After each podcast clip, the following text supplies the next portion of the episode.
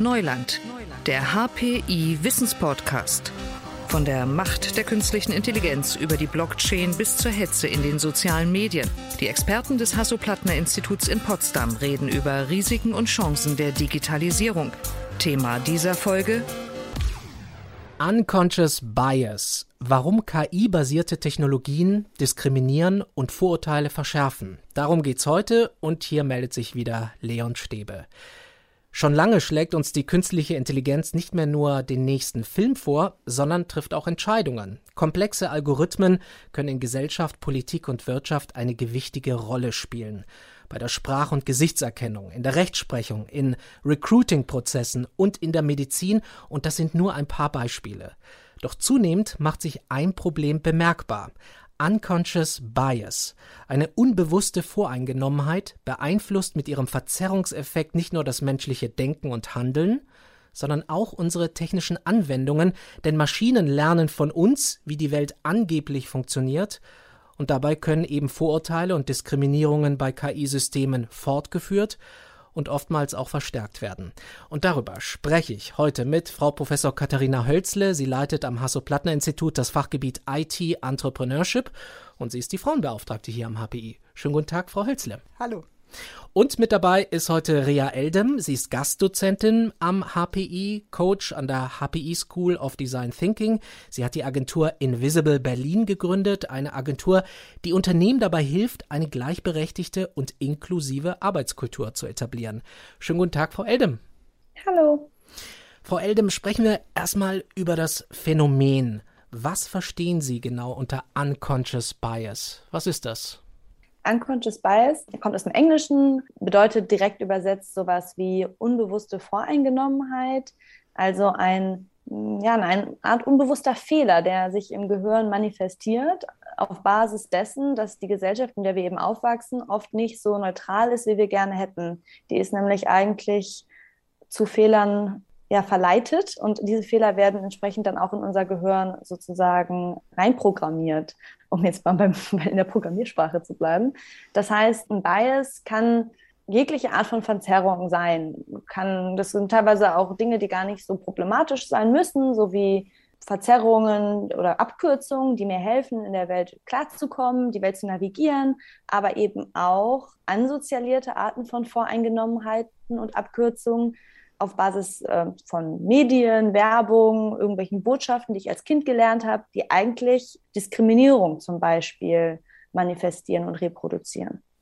Frau Hölzle, wo sehen Sie Unconscious Bias? Also auch bei welchen Anwendungen konkret im IT-Bereich sehen Sie diese unbewusste Voreingenommenheit? Es gibt mittlerweile schon viele Beispiele, weil in den vergangenen Jahren wir immer stärker durch die sogenannten Algorithmen beeinflusst werden. Und da stellen sich plötzlich ganz interessante Dinge raus. Also ich denke, jeder von uns hat schon von dem Seifenspender gehört, der nicht auf dunkle Haut reagiert, weil entsprechend anders programmiert. Er ist nämlich immer mit heller Haut getestet worden.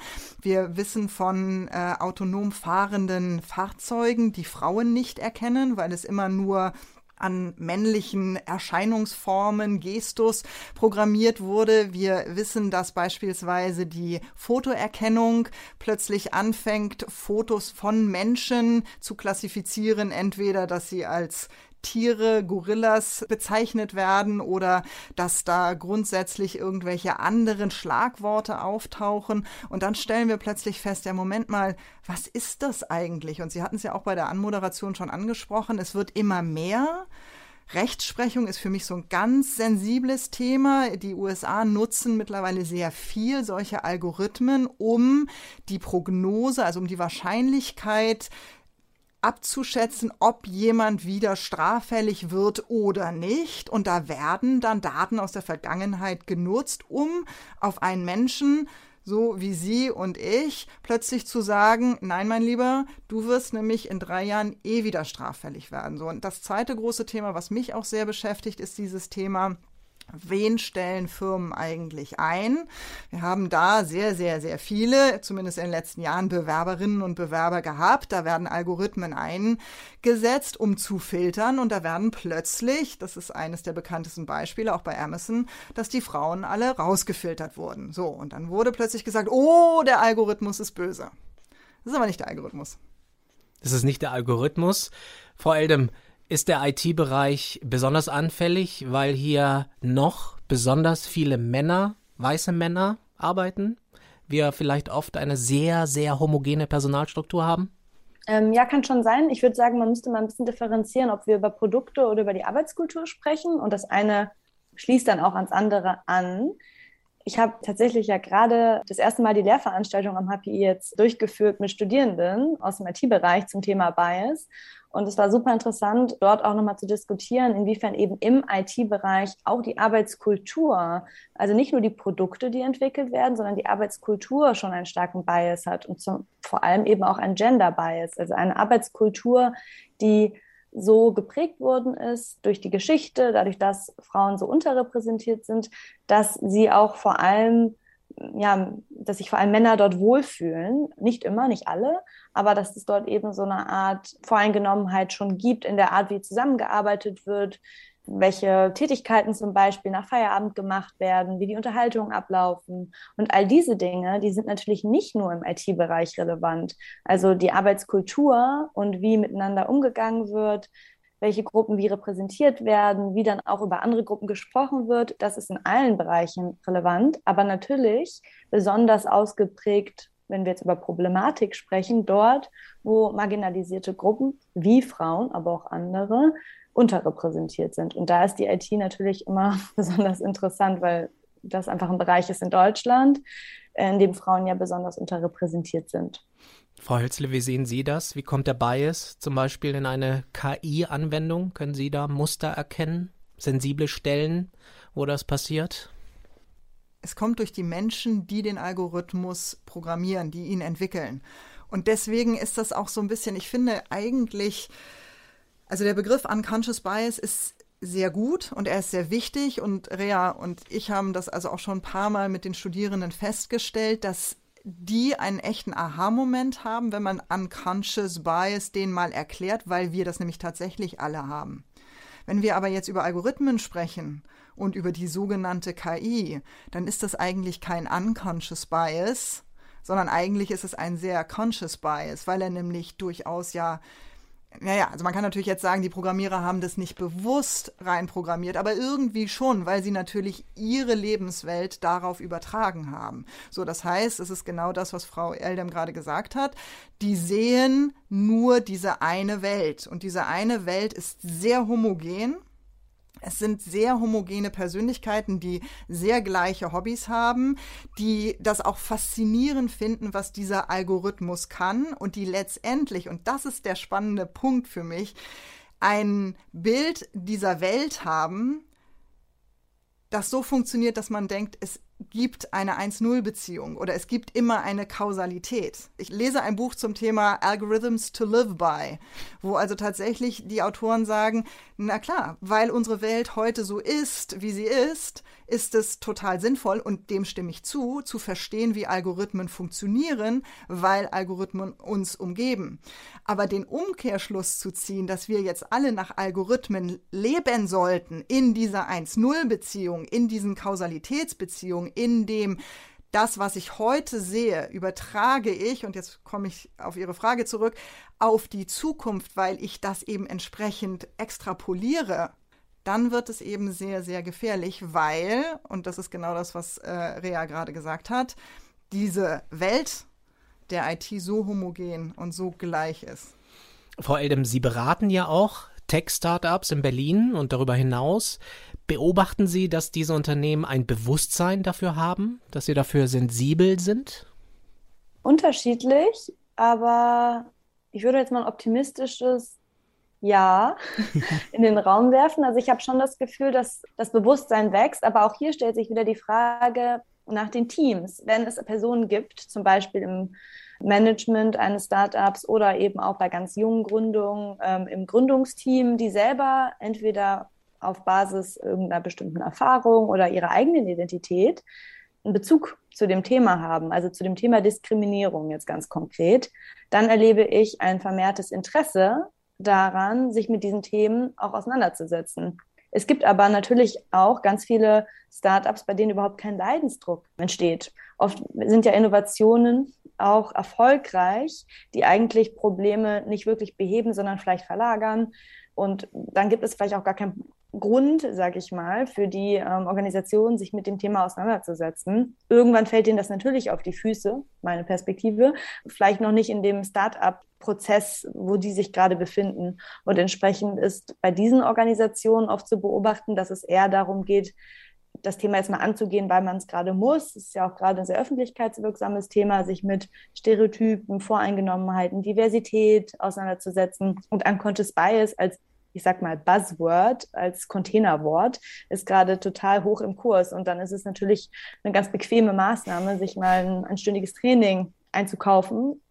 Ob sich dann dadurch wirklich was ändert und ob das Bewusstsein sich dadurch ändert, da bin ich mir noch nicht sicher. Da sehe ich große Unterschiede in den Organisationen, mit denen wir arbeiten. Es gibt einige, bei denen wirklich ein Wunsch ist, auch länger eine richtige Unlearning Journey nennen wir das dann, äh, zu vollziehen. Also wirklich das zu entlernen, was wir gelernt haben und neu zu besetzen. Viele dieser Stereotypen haben wir ja alle. Das ist ja nicht etwas, was nur in der IT-Welt so ein paar gemeine Programmierer im Kopf haben, sondern ich habe das auch, obwohl ich mich schon echt lange mit diesen Themen beschäftige. Ähm, Katharina Hölzle wird das sicherlich auch in sich tragen. Wir alle haben das. Und äh, das liegt daran, dass wir einfach in der Welt sozialisiert werden, die zum Beispiel bestimmte Stereotypen über Frauen immer wieder manifestiert. Und die dann wieder zu entlernen und loszuwerden, das ist nicht etwas, was man über Nacht machen kann. Und die Ressourcen dann dafür aufzubringen, das ist natürlich eine Entscheidung, die jetzt nicht jedes Startup macht und machen kann. Ähm, aber ich denke schon, dass es insgesamt eine Bewegung gibt in die richtige Richtung. Es gibt eine Bewegung in die richtige Richtung, Frau Hölzle. Würden Sie das auch so sehen, auch bestätigen? Ich sehe es noch nicht so stark, wie ich es mir wünschen würde. Das hängt damit zusammen, dass dieses Unlearning, dieses Verändern von Verhaltensweisen wehtut, damit uns schwerfällt.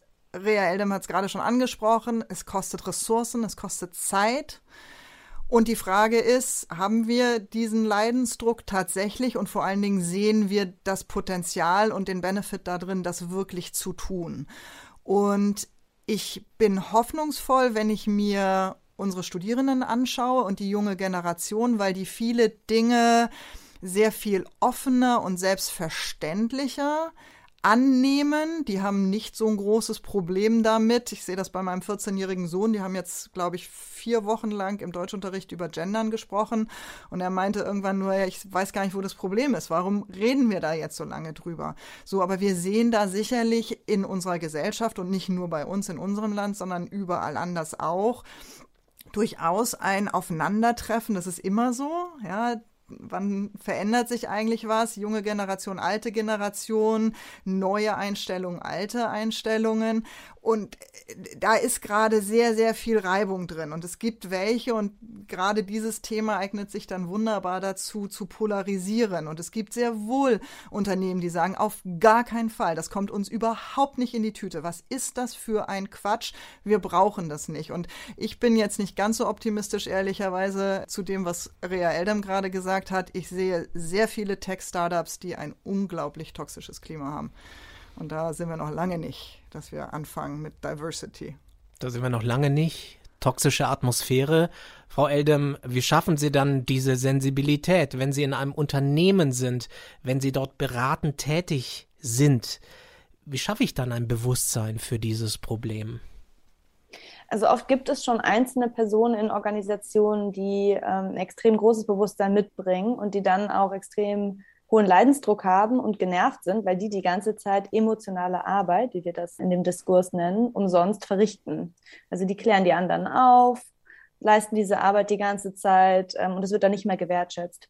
Und eine Form von Sensibilisierung Übung, die ich extrem wichtig finde, wenn wir in Unternehmen gehen, ist es, den anderen zu verklickern, dass diese Personen mehr Wertschätzung gegenübergebracht bekommen sollten. Das ist eine unheimliche Ressource für Organisationen. Und es gibt extrem viele Diversity-AGs mittlerweile, Frauennetzwerke, Queer-Gruppen und so weiter, die kostenfrei in ihrer Arbeit bottom-up von unten diese Themen nach oben bringen. Und ich ziehe echt meinen Hut vor denen, weil ich das total beeindruckend finde. Und oft geht es vor allem dann darum, in der Kollaboration einen Raum zu stellen, denen die Legitimität zu geben und nochmal zu verifizieren, was die ja eh schon sagen. Also das ist teilweise auch echt zum Haare raufen, weil das Wissen ja eh schon da ist. Aber es bedarf dann oft einer externen Kraft, die das Ganze dann nochmal in ihren eigenen Worten darlegt, um zu zeigen, ja, hört mal euren eigenen Leuten zu, denn da ist schon ganz viel Wissen. Und meiner Erfahrung nach geht das am besten dadurch, dass Menschen miteinander ins Sprechen kommen. Wir haben die Erfahrung gemacht, dass man noch so viele Studien vortragen kann und Leuten erklären kann. Der Forschungsstand ist ja da auch wirklich sehr progressiv und es gibt super viel Wissen. Aber wenn jemand wirklich sehr skeptisch ist, dann erreicht man die Person dadurch nicht so. Was wirklich funktioniert, ist eher persönliche Geschichten. Wenn wir Mitarbeitende in Breakout-Rooms schicken, die ähm, sollen dann über Erfahrung XY sich austauschen. Das ist dann so ein Moment, wo so ein Top-Manager mit einer Praktikantin vielleicht mal in einem Breakout-Room sitzt und dann zuhört, wie sich das eigentlich für sie angefühlt hat, in dieser äh, Company zu arbeiten. Und dann entstehen so emotionale Aha-Momente, die meiner Meinung nach für einen Haltungswechsel, und da wiederhole ich mich jetzt, es geht ja nicht um etwas, was man einfach einmal abhakt, sondern es geht wirklich um einen langatmigen Haltungswechsel. Und den kann man meiner Meinung nach viel besser über eben emotionale Bewusstseinsmomente erlangen, als über pure Wissensvermittlung. Also das ist so einer unserer Ansätze zum Beispiel. Wobei ich jetzt kurz einspringen möchte und dir komplett beifügen möchte. Ich aber auch feststelle, dass wir mit den wissenschaftlichen Ergebnissen oder genau diesen, diesen Beispielen zunächst einmal anfangen müssen. Also wir hatten es ja gerade bei, bei der Einführung. Also überhaupt zu wissen, dass es diese Fälle bei Amazon gegeben hat, dass es diese Fälle bei Google gegeben hat, dass es die Fälle im amerikanischen Rechtssystem gibt, das ist ja der erste Schritt, dass eben, wenn ich jetzt mal auf, auf meine Studierenden gucke, denen das überhaupt klar zu machen, dass es so etwas gibt. So, und dann müssen wir weitergehen. Also insofern kein Widerspruch, aber gerade wenn es darum geht, jetzt erstmal größere Schichten, größere Mengen zu erreichen, müssen wir vor allen Dingen diese, diese Beispiele noch viel bekannter machen. Und um überhaupt erstmal zu sensibilisieren und Transparenz herstellen. Das ist ja recht knifflig, auch für mich als Nutzer, als Nutzerin. Wenn ich auf eine Webseite gehe, weiß ich, wie das Unternehmen vielleicht aufgestellt ist. Wenn ich ein Produkt kaufe, sehe ich vielleicht, was drin ist. Allerdings, wenn etwas programmiert wird, sehe ich ja gar nicht, wie das programmiert wurde. Also sind wir hier in einem Bereich, der nicht ganz ausgeleuchtet ist. Natürlich. Also Sensibilisierung habe ich es jetzt genannt, aber wir brauchen natürlich auch Aufklärung. Also wie gesagt, für mich ist jetzt dieses Buch, was ich gerade lese, durchaus auch nochmal ein Aha-Moment. Wie viele Algorithmen haben wir eigentlich schon um uns? Und dass wir da nicht, und da komme ich dann wieder auf mein Lieblingsthema, die Bildung, nicht schon viel früher anfangen, die Kinder, die Jugendlichen, die verstehen das total gut. Was ist eigentlich so ein Algorithmus und wie denkt der, beziehungsweise wie denkt der eben gerade nicht? Wenn ich das einmal verstanden habe, ja, if, then, so, dann kann ich mir solche Sachen auch noch mal ganz anders angucken und mir nämlich die Frage stellen, warum funktioniert das jetzt gerade nicht? Oder warum macht Siri oder wen immer wir da gerade nutzen, eigentlich das und das und nicht das und das? Also kann ich nicht früh genug anfangen, Frau Eldem. Da würde ich zustimmen. Und ich würde sagen, das ist ja nicht ein linearer Prozess, sondern ich denke, man könnte jetzt zum Beispiel bei der Bildungsarbeit sowohl da ansetzen, Menschen damit mehr in Berührung zu bringen, über Algorithmen und KI und deren Wirkmechanismen ähm, aufzuklären und auf der anderen Seite ihnen auch beibringen, dass sie selbst diese Voreingenommenheiten eben auch einprogrammiert haben, wie einen kleinen Computer.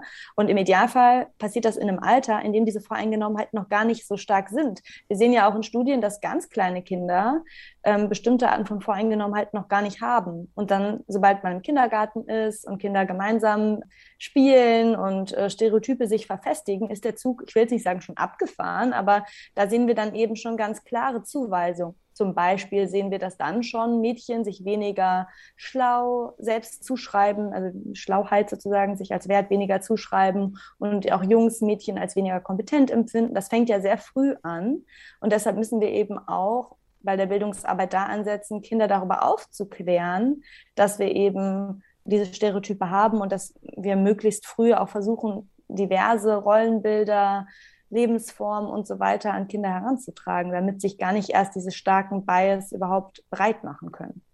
Jetzt haben Sie gesagt, Frau Hölzle, dass das Problem durchaus schon fortgeschritten ist, weil viele Systeme sind schon gebaut oder bauen aufeinander auf. Braucht es dann jetzt für den Stand jetzt Leitlinien? Braucht es so definierte Grenzen, was geht, was geht nicht? Braucht es Qualitätsmerkmale für Algorithmen? Müssen wir darüber nachdenken?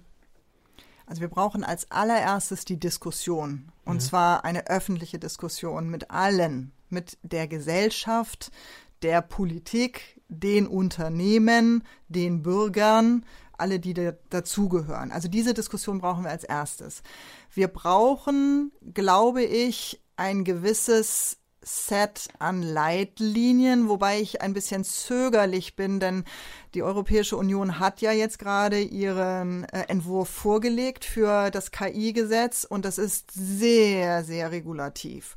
Und da habe ich dann schon wieder starke Bedenken. Wenn wir so stark einschränken, dann wird das immer schwierig mit der Innovation und der Weiterentwicklung. Also ich gebe Ihnen ein 50 Prozent Ja. Also das 100 Prozent Ja zur Diskussion, zur Aufklärung, zum Diskurs miteinander und das 50 Prozent Ja zu wir brauchen daraus entstehend Leitlinien, inwieweit wir die jetzt alle gesetzlich festschreiben müssen und sofort mit dem Vorschlaghammer kommen und sagen, du Böser, du Böse, so aber nicht, da bin ich etwas zurückhaltend.